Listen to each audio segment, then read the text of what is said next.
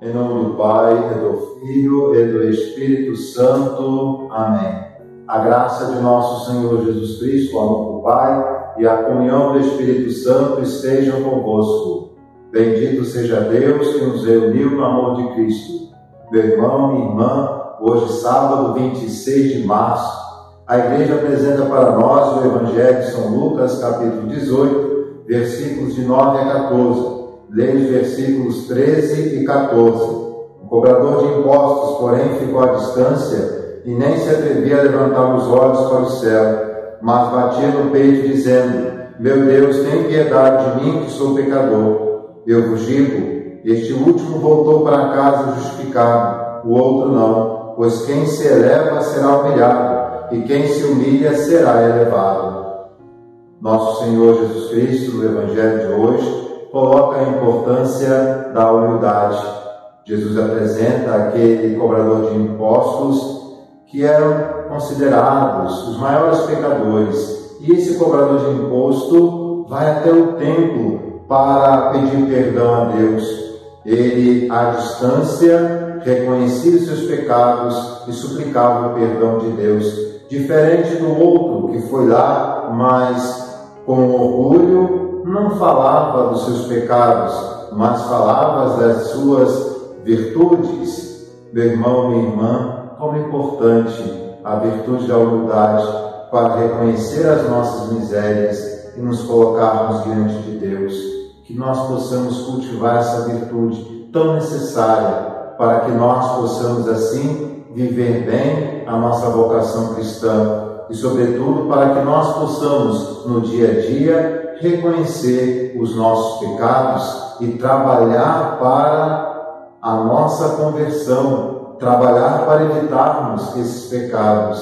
A humildade faz com que nós reconheçamos os nossos erros e lutemos para tirá-los da nossa vida. E para isso, nós vemos também aqui no Evangelho, ele nos ilumina para refletirmos sobre a importância do exame de consciência o exame de consciência nos ajuda no dia a dia a percebermos os nossos erros e, assim, reconhecendo os nossos erros, buscar a reconciliação com Deus.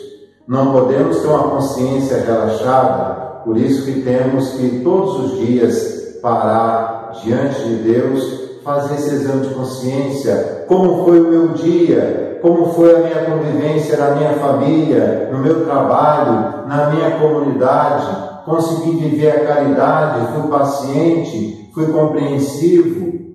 Então, esse exame de consciência fará com que nós possamos, assim, cuidar bem da nossa vida, buscar crescer nas virtudes cristãs e, assim, evitar o mal, evitar o pecado. Nessa quaresma, meu irmão, minha irmã, Precisamos fazer uma boa confissão em preparação para a Páscoa do Senhor. Por isso, não se esqueça de fazer esse exame de consciência com muita sinceridade diante de Deus.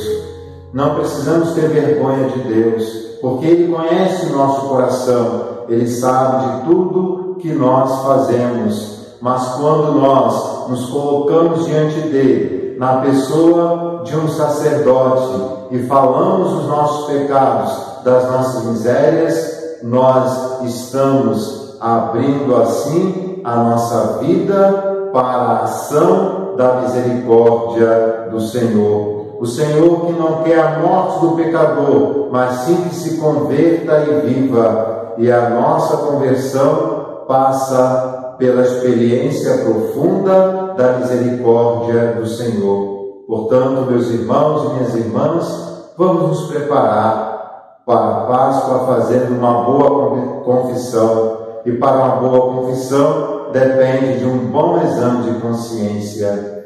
Que Deus nos ajude para que nós possamos continuar essa caminhada quaresmal, nos preparando para a Páscoa do Senhor.